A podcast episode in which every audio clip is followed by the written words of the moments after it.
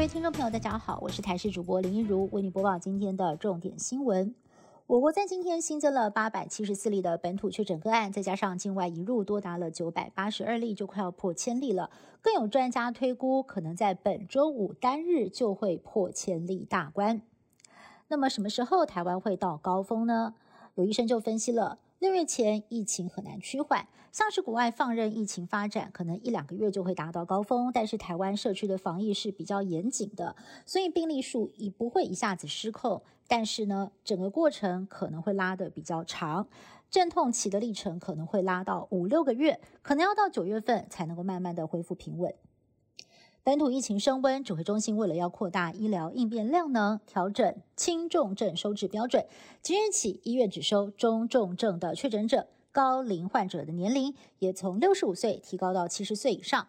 另外，血液透析的洗肾病患。怀孕三十六周以上的孕妇确诊者也可以住院治疗，而至于无症状轻症的人，年龄未满七十岁，而且生活可以自理的人呢，则是入住加强版集中检疫所或者是防疫旅馆。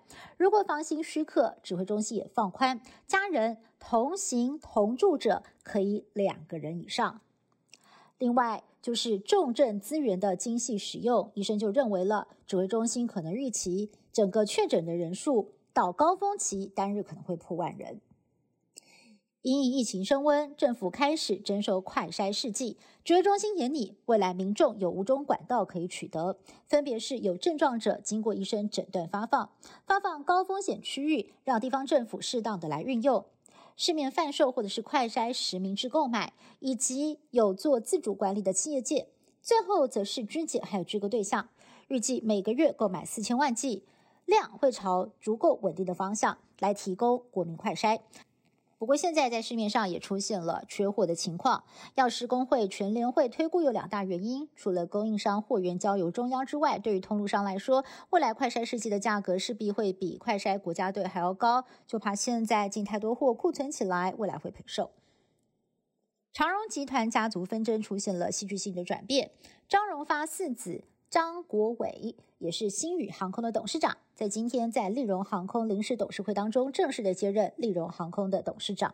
不过他强调自己只是代管，而且他本来就是股东，没有什么重返长荣集团的问题。至于未来新宇航空会不会跟利荣合并，或者是采取策略合作呢？张国伟说，目前还没有这样的规划。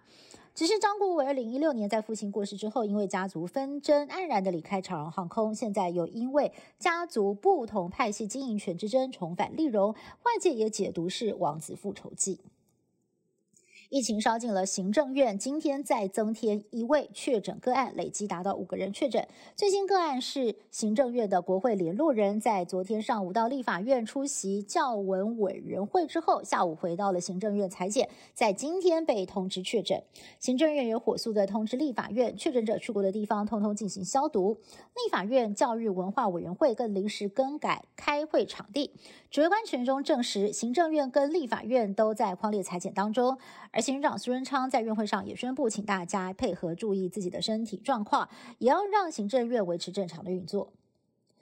日本旅行业者瞄准五月份的黄金周长假，宣布这个月将重启夏威夷旅行团出团，而这也是业者时隔两年重启夏威夷旅行团的行程。一推出，日本的游客就趋之若鹜，已经预约额满了。吸引游客的是到夏威夷旅游，接种三剂疫苗有阴性证明，出境日本、夏威夷都可以免隔离。北韩领导人金正恩在十二号出席平壤新式住宅完工典礼，还宣布要赠予北韩国宝主播李春基一栋楼中楼。那么在照片中哦，李春基也是开心的挽着金正恩的手，一起来参观新房子。另外，北韩丰西里核试验场近期有新建的迹象。